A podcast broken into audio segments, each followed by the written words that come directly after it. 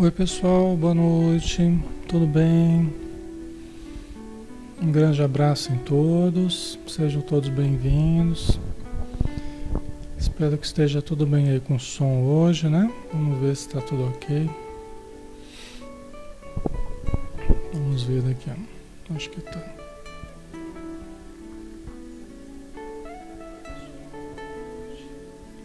Tá tudo ok, né?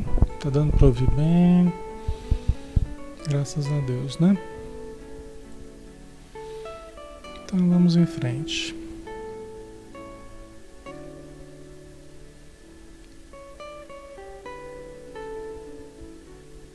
Muito bem, né? Boa noite a todos, um grande abraço. Vamos fazer a nossa prece, pessoal, para nós iniciarmos então, né? Já estamos na hora. Vamos convidar a todos para fecharmos os olhos e levarmos o pensamento ao alto, né?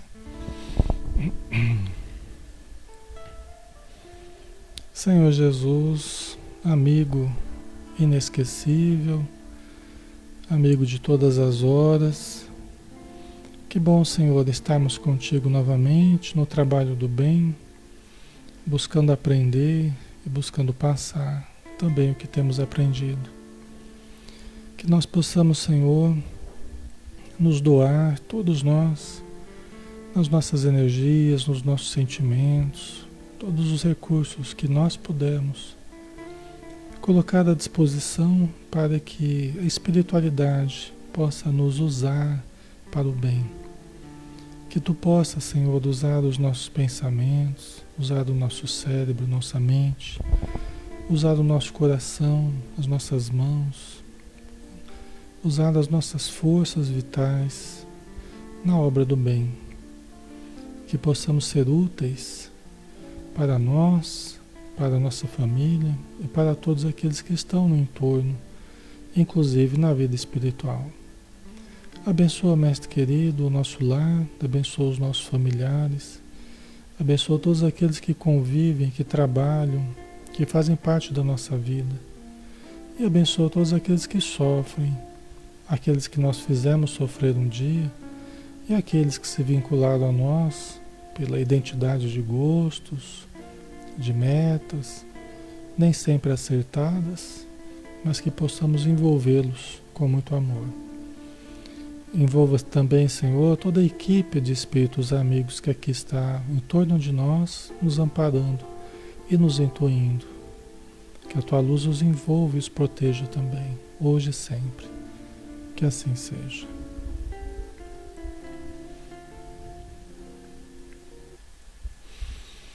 Muito bem, pessoal. Boa noite, tá? Um grande abraço. Deixa eu ver aqui. Vamos ver se. Eu não estava vendo os comentários aqui, estava meio parado para mim. Mas acho que agora está normal, né? Tá meio esquisito, parece que não está andando aqui os comentários, né? Tá meio estranho aqui. Vamos ver. Então, às vezes tem algumas coisas diferentes que acontecem, né? Vocês estão ouvindo bem, né, pessoal? Tá ok o som? Tá tudo tranquilo, né? Agora parece que tá normal. Ok. Ontem não teve estudo, tá, pessoal? Vocês desculpem, eu tive um problema no áudio. Tava me preparando, já estava aqui já preparado para fazer o, o estudo e não e tive um problema, sabe? E, e, e, não consegui fazer, né? Mas hoje estamos aqui, graças a Deus. Deus quiser, vamos, vamos dar sequência até o final, tá bom? Então vamos lá, né? Nós estamos todas as noites de segunda a sábado estudando aqui, às 20 horas sempre, né? E hoje nós temos, todo sábado nós temos o estudo do livro Ação e Reação, de André Luiz Espírito e o médium Francisco Cândido Xavier. É o estudo da lei de ação e reação. Cada capítulo a gente vê elementos a respeito desse tema, né? E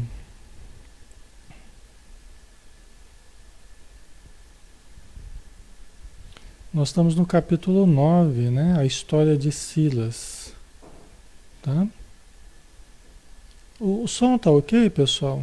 Tá ok? Tá normal o som? Tá como costuma como costuma ficar? Tá diferente? Tá normal o som?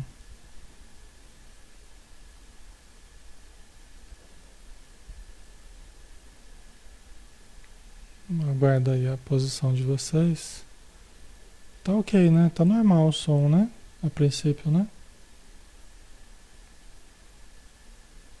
Tá, né? Então tá. Então tá bom. Então vamos lá. Então o capítulo 9, a história de Silas, né? É um capítulo que nós começamos na semana passada e vamos dar sequência, tá? Lembrando que o Silas, o Hilário e o André Luiz, o Silas é o, é o instrutor espiritual que eles estão acompanhando, né? O André Luiz e o, e o Hilário estão acompanhando. E o Silas, eles estão os três conversando com o Clarindo, com o Clarindo e com o Leonel, que são dois obsessores. Eles estão tentando ajudar esses dois obsessores. E a questão fundamental é a questão do dinheiro. Tá? É a questão do dinheiro. Porque era para eles terem recebido uma herança, uma fazenda, aí eles foram assassinados, né? e aí eles estão obsediando a, a, a, família né? descendente do, do, de quem os matou, né? do irmão deles que os, os matou. Então o Silas, ele, ele, depois de criar um vínculo assim de simpatia com esses espíritos obsessores, o Clarindo e o Leonel, ele está contando a vida dele. Chegou um momento que ele começou a falar, a que veio, né? Ele começou a questionar a postura dos dois ali, obsediando o Luiz, que é o dono da fazenda, né? O sobrinho dele, na verdade, né? E aí ele começou a questionar e ele começou a contar a vida dele. E ele falou assim: Olha, eu também caí por causa do dinheiro. E veja bem, pessoal, é, é sempre importante a gente colocar que é, quando se fala aqui em torno do dinheiro, quando se fala do, do, problema que foi aqui na vida deles, não quer dizer que o dinheiro é ruim, tá? A gente não está falando mal, nós nunca vamos cair na, na, na, na análise do dinheiro de uma forma negativa, porque não é o caso, né? O dinheiro é uma força que nós damos uma aplicação boa ou ruim, conforme os princípios que a gente tem né? Conforme os desejos que a gente nutre, conforme as metas existenciais, né? Então o dinheiro pode ser muito útil quando bem aplicado e pode ser muito ruim se nós não soubermos administrá-lo, né? Então, é, é, feita essa ressalva, a crítica aqui não é nenhuma ao dinheiro, tá? Pelo amor de Deus. Aqui é uma questão de obsessão espiritual e de excessiva ambição, que nós vamos ver aqui, né? Inclusive o Silas falando que ele ele foi uma pessoa extremamente avarenta, né? Então ele vivia na, na, junto com o pai dele, né, e a mãe dele, e ele se formou em medicina, mas ele nem quis, ele nem quis exercer a função de médico, ele quis ficar vigiando o pai nos negócios dele para não ficar gastando dinheiro, né? Então o Silas é uma situação complicada, né? Mas aí vamos continuar a partir da da, da história aqui. Tá? Sentindo de certo que Leonel e Clarindo se mostravam tanto comovidos, dando ensejo à assimilação de pensamentos novos, Silas convidou-nos a todos à retirada do ambiente. Aproveitando né, que estava contando a história dele, e, e, os, e os obsessores estavam até um pouco comovidos com a história do Silas, né? talvez se identificando em alguns aspectos. Né? E aí o Silas quis continuar a narrativa dele fora da casa, né? Pretendia dizer-nos algo de sua experiência, falou ele, mas preferia conversar conosco ante o altar abençoado da, da noite, a, a fim de que a sua memória pudesse evocar tranquilamente os fatos que buscaria relatar. Né? Então ele quis ir para para fora da casa, né? À noite, estrelada, tal, para ele lembrar da história dele, né? Estão ouvindo barulhinho? Tal, tal, tal. Tá, tá animado o negócio. Então vamos lá. Lá fora, as constelações resplendiam como lares pendentes da criação. E o vento perfumado corria célere, como quem se propunha transportar-nos a oração ou a palavra para a glória do céu. Né? Então, o retrato da, do momento ali, né? Como é que tá? Não, tem uma sala de jogos aqui. Tem uma sala de jogos aqui em cima, né? Quando não é o bar, é a sala de jogos aqui. E alguém tá derrubando a, a bolinha ali, tá batendo no chão. Toc, toc, toc, toc. Então aqui ele está retratando, retratando o ambiente ali, o contexto né, da conversa deles. Então. Incapaz de penetrar o verdadeiro sentido da inesperada atitude que o assistente vinha de assumir, notei-o efetivamente emocionado, qual se fixasse os olhos da alma em painéis distantes. Né? Porque o André Luiz estava até em dúvida se ele estava se ele estava falando verdadeiramente o que aconteceu com ele, né? Ou se ele estava se ele estava se incriminando para criar um, um, vínculo com os obsessores, né? Mas os espíritos amigos não fazem isso.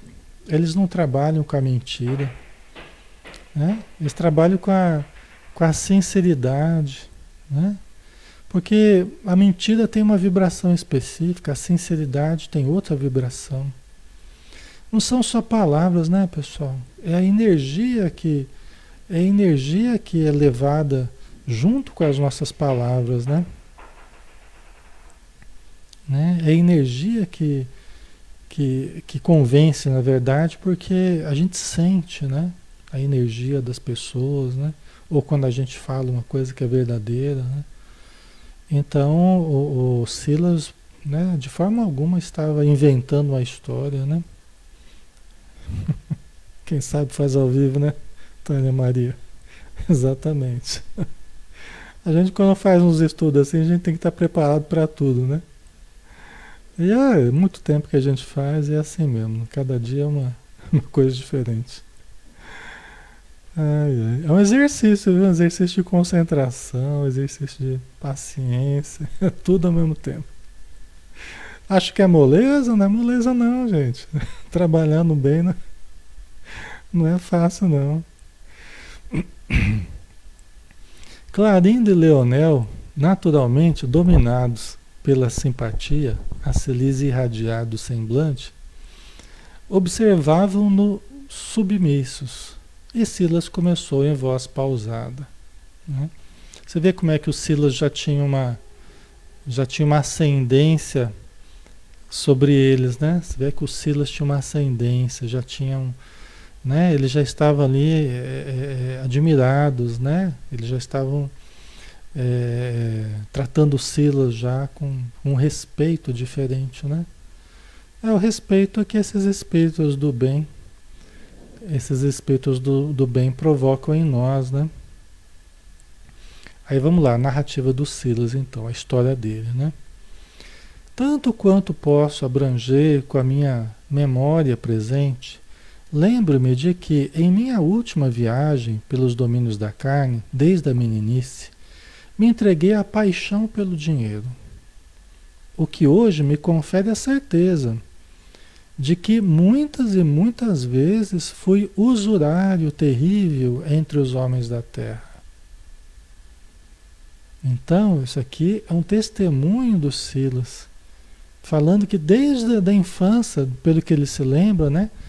nessa última nessa última encarnação, ele desde a meninice, ele já tinha paixão pelo dinheiro. E que hoje ele analisando isso, né? hoje ele analisando isso, ele fala assim, olha, isso me leva a crer, me leva a ter certeza de que muitas e muitas vezes fui usurário. Uma pessoa que cultivou a usura, né? usurário terrível entre os homens da terra. É o testemunho dele, né?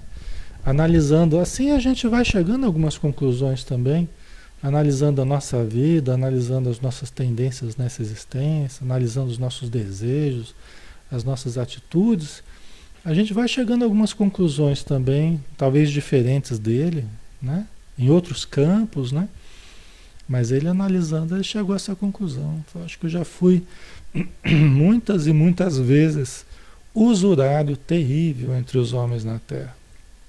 Né? Desde cedo, na infância, já apareceu a paixão pelo dinheiro. Né? Certo?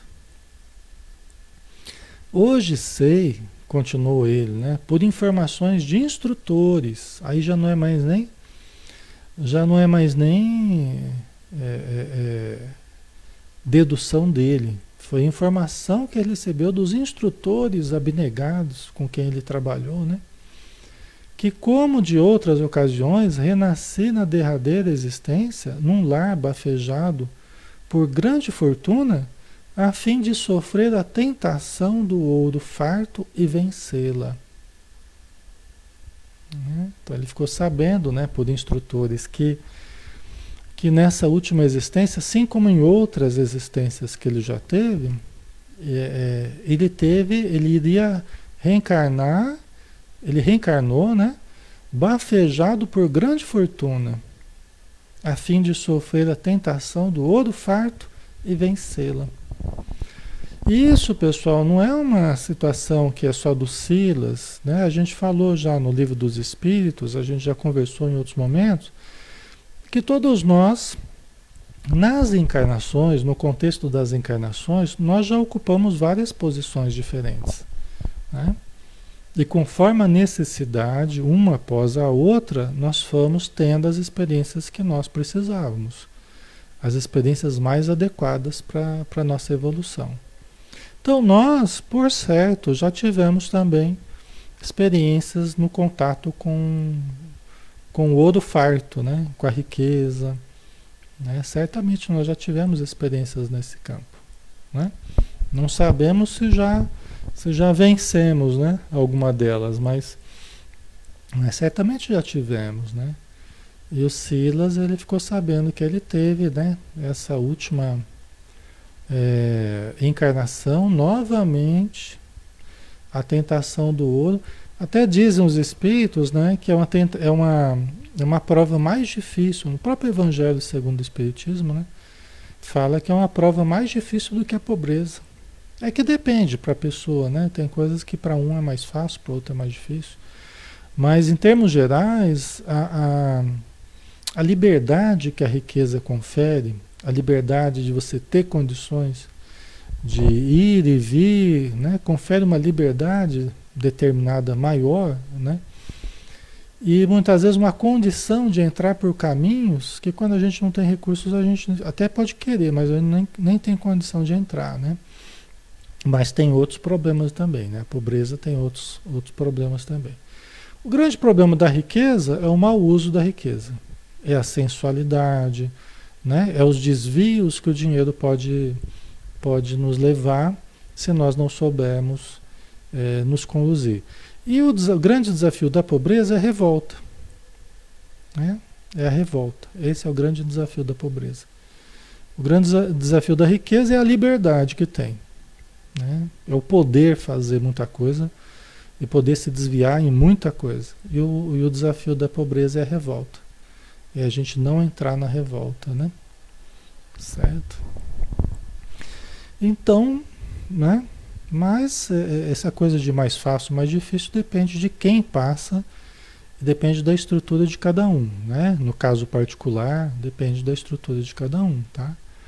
Não é uma regra assim que, né? Ok.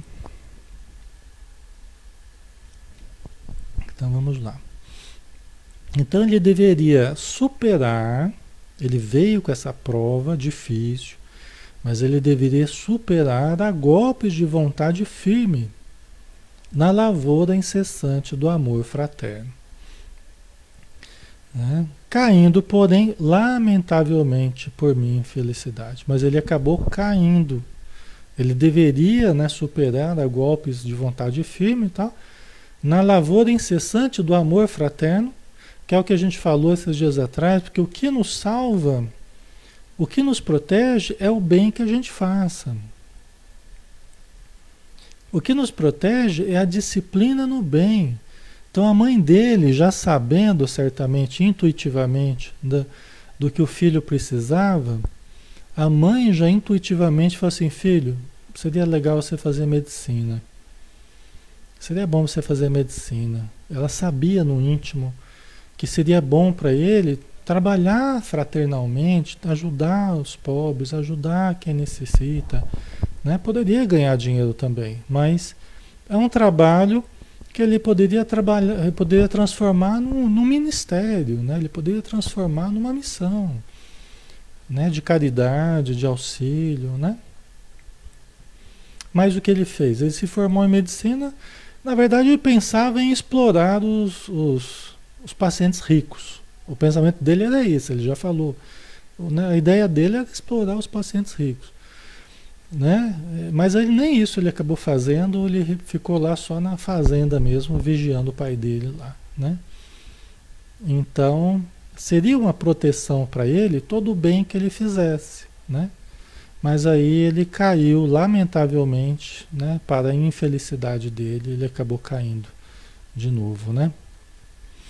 Certo, pessoal? Ok? Ficando claro? É. Era eu o filho único de um homem probo, que herdara dos avoengos, né, dos, dos avós, dos, dos antepassados, consideráveis bens. Dizer, o, o, pai dele, ele era o filho, o filho único e o pai dele havia herdado bens, né? Meu pai era um advogado correto, que por excesso de conforto não se dedicava aos mistérios da profissão. Embora o pai dele já era advogado e era uma pessoa correta, né? um advogado correto, mas por excesso de conforto, e aí já está um problema, né? Esse é o problema do excesso, né? Excesso de conforto, né? Não se dedicava aos, aos mistérios da profissão. Isso é uma das coisas que muitas vezes as pessoas se, se, se equivocam, né? Porque elas, elas, elas vão nas lotéricas, assim, formam aquelas filas, né? Para fazer o, o seu jogo, né? Tal. E se você for perguntar para cada uma, delas, oh, se você ganhasse, tal. Primeira coisa que a pessoa fala, ah, eu parava de trabalhar. Ah, eu parava de trabalhar. Né? E geralmente elas falam coisas que seria justamente aquilo que faria elas perderem a existência delas, né? Faria, fariam-nas perder a sua existência, né? Geralmente, pelo, pelo equívoco, né? Do, do que fariam com o dinheiro, né? Esse é o problema, né? E também o que faria perder logo esse dinheiro, né? Na maioria das vezes. Não é assim, né? Então, uma das, um dos equívocos é a questão do trabalho. O ser humano, muitas vezes, ele acha que trabalhar é só porque tem que ganhar dinheiro. Não entendeu ainda o sentido profundo do trabalho. Não compreendeu o sentido profundo do trabalho. Né? Acha que o trabalho é uma pena, o trabalho é um castigo, que o trabalho é uma coisa ruim. Né? Então, e às vezes até passa essa ideia de pai para filho, de mãe para filho, né? Não, porque meu filho nunca vai trabalhar, minha filha nunca vai trabalhar. Como se fosse a pior coisa do mundo, né? Não, nem em casa, não. Minha filha nunca vai, vai limpar um, copo, um talher, um, como se fosse uma grande vantagem, né? E não é. Não é. O primeiro erro que se comete em casa é não introduzir os filhos nos pequenos trabalhos que eles podem fazer. É o primeiro grande erro na educação que se comete é esse. Né? É perder a oportunidade de introduzir os filhos nas pequenas disciplinas, nos pequenos trabalhos. Né? Lógico que dentro das forças deles, dentro da, da possibilidade deles. Nada excessivo, nada de colocar peso excessivo sobre ombros frágeis, né? não é essa a questão. Né? Mas é, é, é, existe um grande equívoco em torno do trabalho. E os espíritos dizem, né? Ah, já falei para vocês, né, a pergunta de Kardec, né, o que é trabalho? E os espíritos responderam: trabalho é toda atividade útil. É, e através do trabalho, como a gente conversou, né, hoje essa semana vai a semana do trabalho, né, como a gente conversou né, na, na, na quarta-feira, né, no Confia e Segue, também tratou da questão do trabalho. Né, que é no trabalho o endereço que frequentemente Deus vai nos ajudar, é no trabalho. Né? Então o trabalho realmente nos desenvolve. E o nosso grande problema na vida é, é desenvolvimento, autodesenvolvimento. Esse é o nosso grande problema, a nossa grande necessidade. Não é o grande problema, é a grande solução, né? né? O grande problema é a gente não, não se desenvolver, não trabalhar, né? Então, né, você vê, o pai, por excesso de conforto, não se dedicava aos, aos mistérios da profissão. Não tinha estímulo. Para que? Não preciso. Não tem estímulo. Né? Por isso que as pessoas muitas vezes começam a trabalhar logo cedo, porque tem, passa dificuldade, família passa dificuldade, a pessoa tem o estímulo para buscar o trabalho, tem estímulo para querer crescer, tem estímulo para se aperfeiçoar numa profissão, por quê? Porque se não fizer isso, morre, ou passa muita necessidade. Né? Coisa que às vezes quando há excessos, né? E os espíritos sempre questionam os excessos, né? É, as pessoas acabam não buscando, os filhos acabam se acomodando, né? E não desenvolvem o potencial que eles poderiam desenvolver. Crescem inseguros, com medo de tudo, não sabem fazer nada, muitas vezes, né? e sem esse estímulo, né? Então, continuando aqui a narrativa do Silas, né? Mas o pai dele, profundamente estudioso, então tinha esse lado bom. O pai, pelo menos, era profundamente estudioso. Vivia rodeado de livros raros, entre obrigações sociais, as conveniências sociais, né? que de alguma sorte lhe subtraíam a personalidade às cogitações da fé. Então, uma outra questão. Né? Às vezes a gente fica só em termos da, das obrigações sociais. Obrigações sociais entendamos. É rota ali, não sei o que, maçonaria, é, cada um com seus gostos, né? É festa daqui, casamento, batizado, tal, né? é a Câmara do Comércio, não sei o quê, né? É, cada um tem os seus grupos aí. Mas, diz aqui o Silas, né, que o pai dele, é, apesar de ser muito estudioso, né, com, rodeado de livros e tal, entre obrigações sociais que de alguma sorte lhe subtraíam a personalidade às cogitações da fé. Quer dizer, o pai dele não era uma pessoa de fé não é uma pessoa de ficar cultivando a leitura e as reflexões em torno da fé. Ele é muito estudioso, né? E também a pessoa de, de, de, contatos sociais, de relações sociais, mas parece que isso tirava ele do contato com a fé, das cogitações da fé, né? Interessante, o perfil do pai dele, ele contando aqui, né? Certo, pessoal? Ok. E muitas vezes a gente acaba acumulando, é aquilo que eu tenho que falar para vocês, é aquilo, a gente às vezes acaba acumulando muito de atividade que os espíritos falam assim, mais ou menos inúteis, né?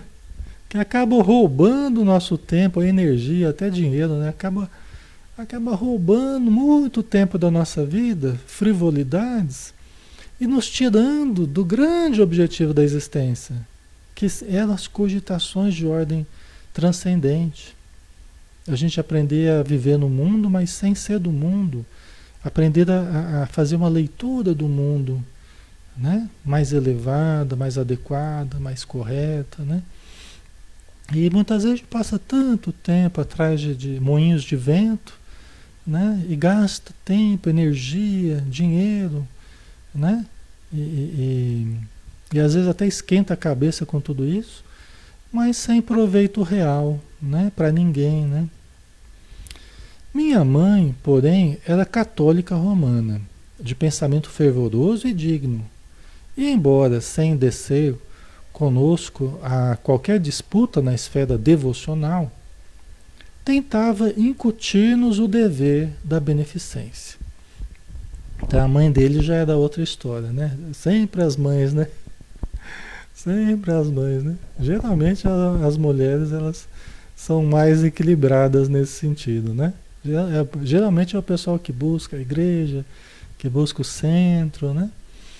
O centro espírita tal. Então a mãe fervorosa, católica romana tal, né? Mas ela não descia na disputa, ela não ficava lá perturbando eles e questionando muito eles, né? O pai e o filho. É, ela não tentava competir, né? Com, com, as, com as atividades deles, né? Do pai dele, não. Ela tentava incutir neles o dever da beneficência. Ela tentava incutir no marido e no filho o dever da beneficência. Ela é uma pessoa que estava bem ligada, né? A mãe dele é uma pessoa que estava bem antenada. Ela estava bem. As mães, né? Chegando o dia das mães aí, homenagem ao dia das mães. né? Homenagem ao dia das mães. Então ela estava lá bem intuída. Era que estava melhor ali, estava melhor intuída ali. Era a mãe do Silas. Né? Percebendo, certamente ela trazia a lembrança. Falou, eu reencarnei aqui no meio de dois espíritos aqui necessitados nesse campo. Né? Então, gente, ó, bora fazer a caridade, vamos fazer a caridade, fazer a caridade, né? Vamos cuidar do próximo, né? Então ela tentava incutir o dever da beneficência, né? Recordo-me com tardio arrependimento, né, que agora ele se arrepende, o Silas analisando tudo isso, né? E ele está contando para os obsessores essa história, ele está contando. Recordo-me com tardio arrependimento dos reiterados convites que nos dirigia bondosa para que lhe palmilhássemos as tarefas de caridade cristã. Você vê que triste, né? Agora ele se arrepende, ele analisa a história dele, vai puxar a vida, né? Minha mãe fazia reiterados, né? Que ela sempre fazia convites para eles irem junto com ela nas tarefas de caridade cristã. Convites esses que meu pai e eu recusávamos, sem discrepância. Os dois concordavam, os dois concordavam em recusar. Não tinha discrepância nenhuma. Eles, eles concordavam os dois em, em recusar. Encastelados em nossa irreverência, enfatuada e risonha. Né? Do enfado, né? A pessoa está lá descuidada. Ah, mãe, deixa, vai lá fazer a caridade, deixa a gente aqui. Parecem coisas tão simples, né? Parecem coisas tão simples, coisas tão corriqueiras, né? E aos olhos de Deus, aos olhos da espiritualidade e pro, do próprio Silas, agora isso assumia uma dimensão muito maior. Muito maior. Pareciam coisas tão frívolas, né? coisas tão banais. Né? E agora assumiam o caráter das coisas mais importantes da vida e que talvez poderia ter salvo ele, poderia ter salvo o pai dele.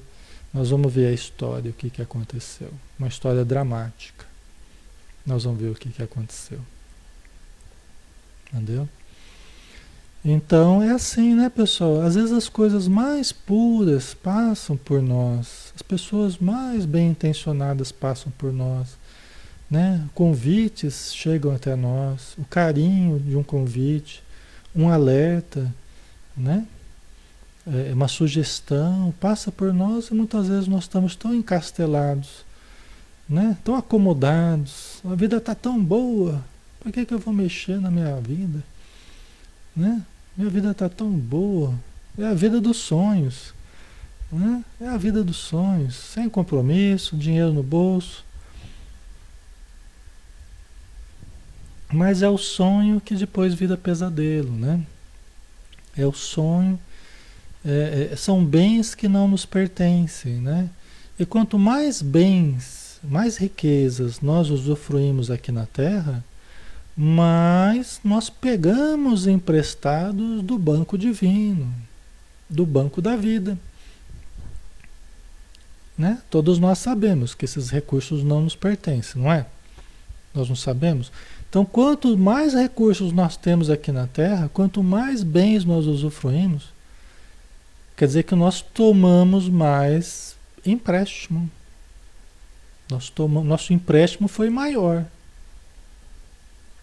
E isso sem falar das situações ilícitas, né? Isso falando ainda das situações lícitas, que é aquele dinheiro que não veio através do roubo, não veio através do. Né? Mas e, das, e as situações que são ilícitas, que o, o Emmanuel chama de apropriação indébita dos patrimônios da vida, quando a conquista foi ilícita, né? Que tem muito também disso, né? Fruto de transações ilícitas e até criminosas, né? Criminosas mesmo, tá? Mas aqui não era o caso né? Não era o caso. Mas eu estou falando assim, em termos gerais, né? Da acomodação que muitas vezes nós nutrimos é, baseado no empréstimo que nós vamos ter que devolver. E o que nós fizemos dos recursos que recebemos? Né? O que nós fizemos? Nós transformamos em evolução? Nós transformamos os recursos materiais em bens da alma? Ou só serviu para o nosso regalo? para o nosso prazer, para o nosso gozo material, achando que nós éramos privilegiados. Olha a ilusão, né? Gente tomou um empréstimo do Banco da Vida, aí chega aqui a gente não quer saber de usar bem aquele recurso, a gente só quer aproveitar e nos sentimos ainda privilegiados. Né? A gente acha que não, porque Deus me ama mais do que os outros. Não, não existe isso. Né? Deus nos ama de igual maneira, né? Certo? Então nada nos pertence, né? nem o nosso corpo, nós vamos devolvê-lo à vida. Né? Por isso que nós não podemos dispor do nosso corpo ao nosso bel prazer. Nós podemos, só não devemos, né? porque não será cobrado também. O que fizeste do teu corpo? Né? Cuidaste do teu corpo? Né? Zelaste pela, pela tua saúde? Né? Ou gastaste o teu corpo? né? de uma forma indevida, vindo a morrer antes da hora. Não é? Então nem o nosso corpo nos pertence. Né? Foi um, um, empréstimo também de Deus, nosso Pai, né? Ok. Aí voltando para a mãe, né? Já que é véspera dos dias das mães aí, né? Minha genitora cedo percebeu que meu pobre espírito trazia consigo o azinhavre da usura. E reconhecendo que lhe seria extremamente difícil colaborar na renovação íntima de meu pai, então, olha, né, vamos interromper aqui, né? Então, minha mãe cedo percebeu que meu pobre espírito trazia o azinhavre da usura, o espinho da usura. Né? Árvore é espinho, né? O espinho cravado na carne ali, né? Tinha ali o, o quezinho ali da, da usura. Logo a mãe percebeu. A mãe dele devia ser um espírito bem evoluído, né? Espírito bem evoluído. E reconhecendo que lhe seria extremamente difícil colaborar na renovação íntima de meu pai, quer dizer, do pai dele, a mãe já não já nem queria mexer com ele porque ia ser muito difícil mudá-lo. Né? A mãe já nem ia para cima do pai, já nem falava nada porque sabia que o, o marido ia ser muito difícil mudá-lo, muito difícil de transformá-lo. Então ela concentrava mais no Silas, né? Porque ela achava que a autoridade moral dela, os conselhos poderiam, né? O pai dele, homem já feito e desde a infância habituado à dominação financeira, né? Não, não daria para mudar o pai, ela concentrava em mim os seus propósitos de elevação. Ela deixava o marido de lado e concentrava no Silas os propósitos de elevação. Ela tentava, pelo menos, meu filho eu vou tentar, vou tentar recuperar, vou tentar ajudar, né? A Eliane, mãe sempre põe o dedo na ferida, né? É, sempre tenta tratar da ferida, né? Como diz Emmanuel, a gente não, não cura nenhuma ferida, não cura nenhuma ferida atacando perfume, mas também não cura enfiando uma faca e, e revolvendo a faca, né? A gente tem que tratar como um, um machucado, um, um, tumor que você tem que devagarzinho tentar extrair, né? Isso que o Emmanuel nos fala, né? Para a gente tratar as feridas, problemas morais como uma ferida que é assim, precisa de cuidado, né? Então, de atenção, mas também não é jogando perfume em cima que resolve, né? Às vezes a gente quer mascarar as coisas jogando perfume, né? Então não dá, né? E a mãe, muitas vezes, ela é essa que vai tentar eliminar aquela, aquele ferimento ali, né? De uma forma mais cuidadosa tal, né? Então vamos lá. Para isso, buscou estimular-me estimular ao gosto pelos estudos de medicina, alegando que ao lado do sofrimento humano, poderia eu encontrar as melhores oportunidades de auxílio ao próximo tornando-me agradável a Deus, ainda mesmo que não me fosse possível entesourar os recursos da fé. Então ela não tinha muita esperança com relação ao Silas no terreno da fé, talvez pelo que ela observava nele. Mas ela queria pelo menos afeiçoá-lo ao bem, afeiçoá-lo ao humanitarismo, né? afeiçoá-lo à fraternidade, ao auxílio. E é verdade, porque é, muitas vezes a gente não, não sente um pendor assim para questões muito profundas do ponto de vista religioso, mas a gente a gente pode desenvolver um sentimento de humanidade, um sentimento de, de dever de auxiliar e tudo mais, né? Então isso é, é muito importante, é muito importante e tem um grande mérito. Às vezes a pessoa não, não se sente atraída ao contexto das igrejas, das reflexões é, espirituais, mas ela sente muito pendor da caridade. Sente muito pendor ao auxílio, mesmo que não seja caridade, mas o auxílio a quem necessita. E transforma a medicina, por exemplo, numa verdadeira missão né, de abnegação, né, de amor ao próximo, de, de, de cuidado, de qualidade no que faz, de bom atendimento, não é? Assim na medicina como em qualquer outra profissão, né? Em que nós nos tornamos úteis socialmente, né? ajudamos a resolver problemas dos outros, né? sejam eles quais forem. Né? Então, a mãe dele tinha essa esperança né? De aproximá-lo mais do, do, bem, da prática do bem, né? mesmo que ele não buscasse propriamente os recursos da fé. Tá aí até uma sugestão para as mães, né? aquelas que estão se vendo nessa situação, nem sempre vão aproximar o filho da igreja, do, do centro, do templo, mas pode aproximar da, da atividade do projeto social, uma atividade voluntária. Tá aí uma sugestão até, né? É. E às vezes até a pessoa com o tempo vai até mudando e até é, pegando gosto pelo bem e até se afeiçoando mais a, a uma proposta futura no campo mais da fé, né? das ilações mais metafísicas, né? Vamos dizer assim. Certo? Ok? Intimamente eu escarnecia das sagradas esperanças de quem me era a criatura mais cara ao espírito. Intimamente ele não ele não aderia a essa proposta da mãe dele não. Ele vinha ele via de uma forma ruim, ele escarnecia das sagradas esperanças da mãe dele. Né? Contudo, sem poder resistir-lhe ao cerco afetivo, que a mãe dele fazia o cerco afetivo, né? Meu filho, você não vai contrariar a sua mãe, né? Faz a vontade da sua mãe, tal, né? Que ela percebia essa situação intuitivamente, né? Consagrei minha carreira médica, né? Certamente a, a contragosto, né? Mas para satisfazer a mãe dele que que estava estimulando a isso, né? muito mais interessado em explorar os enfermos ricos, cujos agravos do corpo indiscutivelmente me facultariam amplas vantagens materiais. É, a gente não tinha falado sobre isso aqui, né? Eu que me adiantei pouco.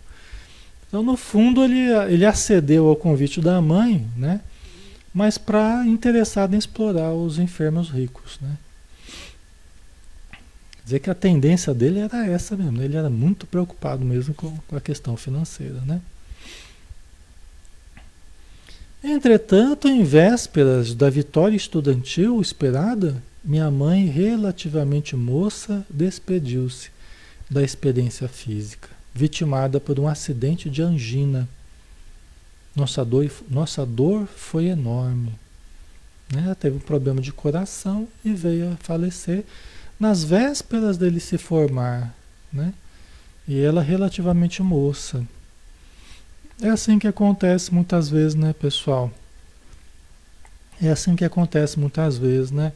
Vem um espírito de luz um espírito de luz que vem para ficar conosco durante um tempo, para tentar nos ajudar, para nos dar vida, para nos orientar, para né?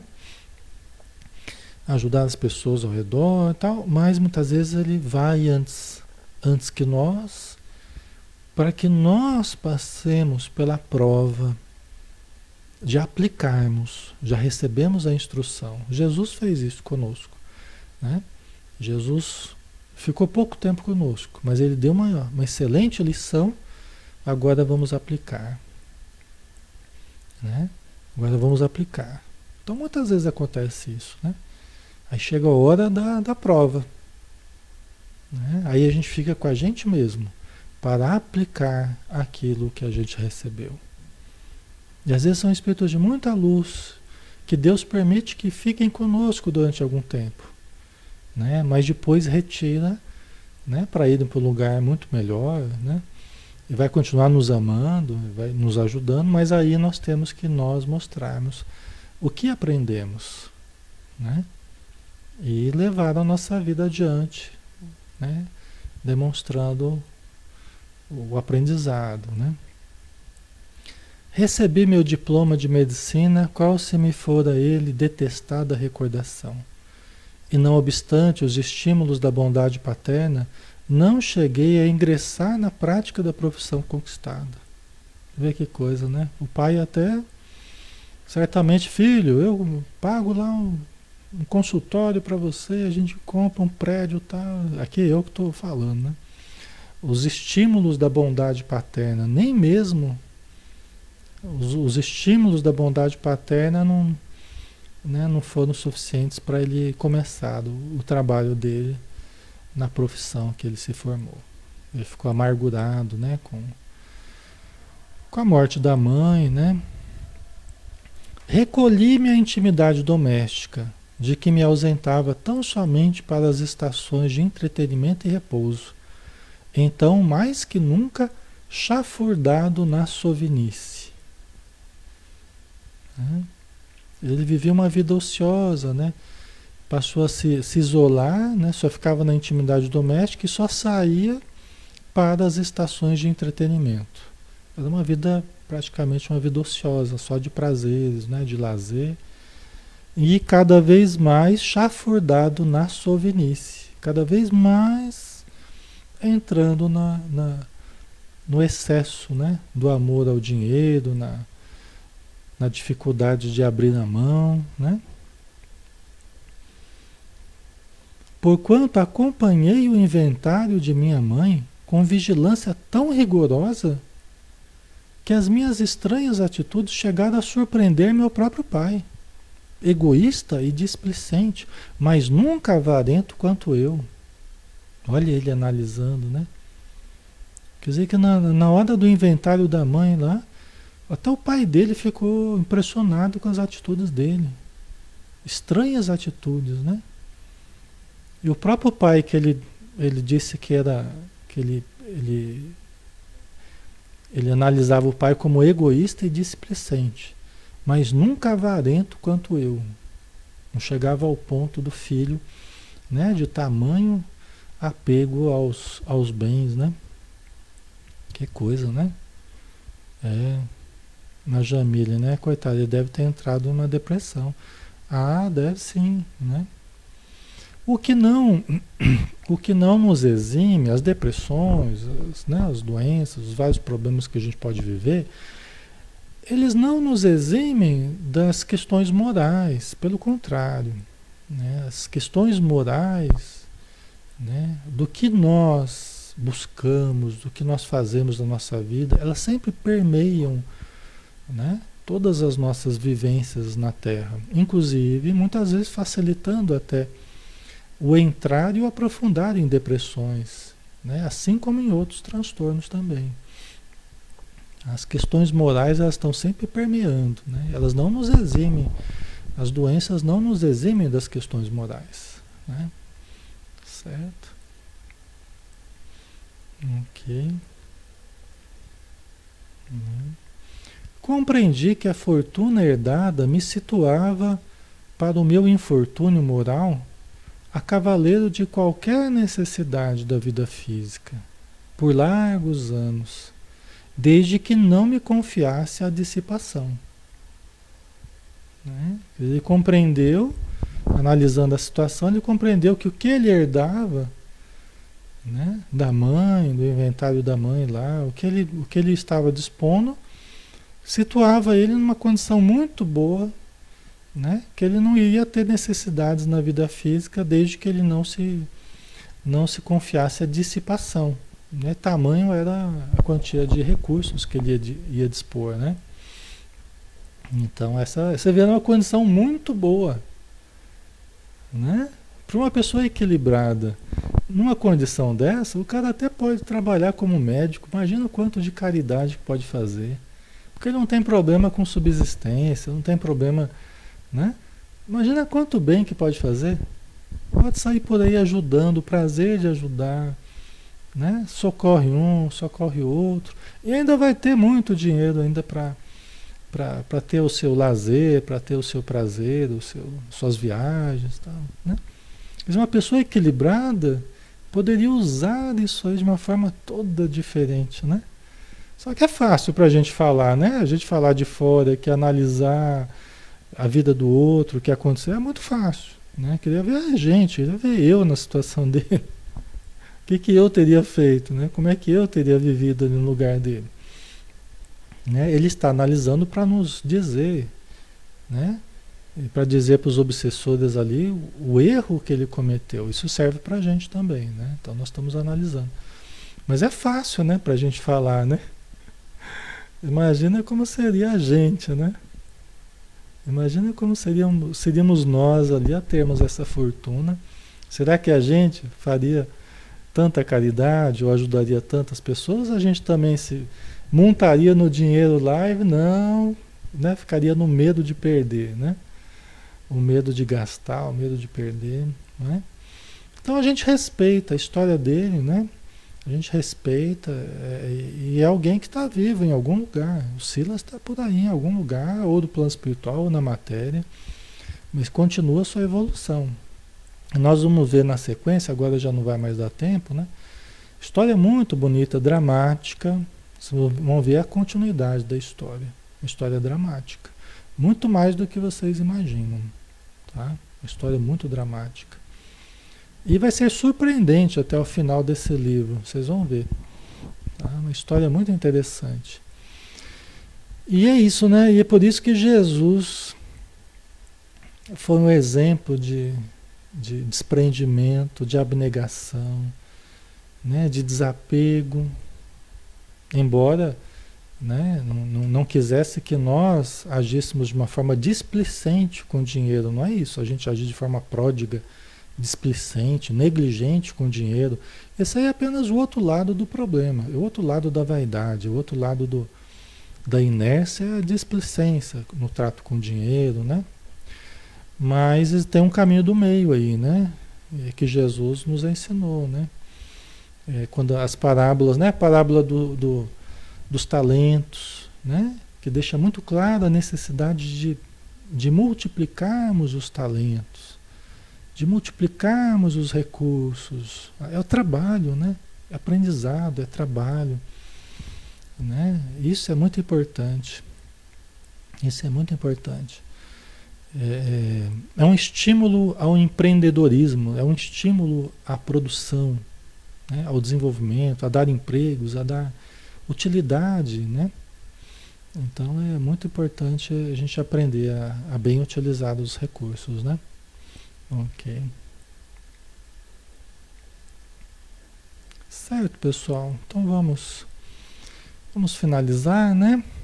E vamos agradecer novamente pela bênção que todos estamos tendo de receber tamanhos recursos do alto que nos chegam às mãos através das bênçãos divinas, através de espíritos amigos, são recursos de conhecimento que vêm através de conceitos elevados que nos foram dados gratuitamente. São recursos de família, do que nós usufruímos de família, de relações familiares nessa vida. Poderíamos não ter ninguém e nós temos. Os recursos do corpo, da saúde, mesmo que seja precária, mas ainda temos um corpo que nos permite viver na vida material e também quitar certas dívidas do passado. Os recursos da amizade que nos favorecem com a alegria, nos favorecem com estímulo para o prosseguimento na nossa jornada. Nós temos as bênçãos do trabalho, os recursos do trabalho, que nós podemos trabalhar, podemos multiplicar conhecimentos, fraternidade, utilidade, nos sentirmos dignos então, Senhor, dispomos de muitos recursos, muitas possibilidades. Dá-nos a visão, dá-nos a compreensão para bem utilizarmos todos esses recursos. Verdadeira dádiva do alto para todos nós.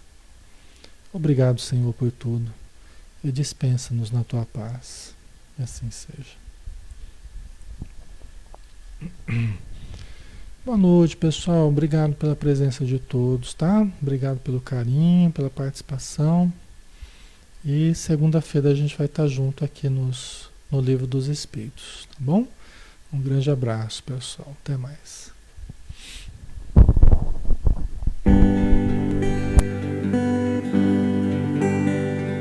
Mestre Jesus, do alto do monte ensinou sua voz como um canto ecoou. Me ensine o caminho, Senhor, do reino de paz. Disse Jesus, bem-aventurado sois vós, o sal da terra que brilhe a vossa luz, a luz do mundo.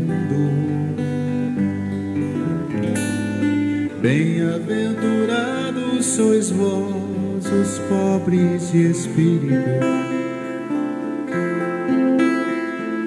Bem-aventurados sois vós que estáis aflitos Bem-aventurados sois vós, os pacíficos,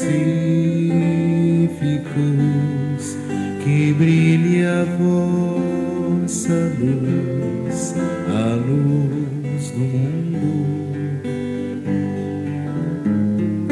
Bem-aventurados sois vós, os limpos de coração Bem-aventurados sois vós os que perdoam.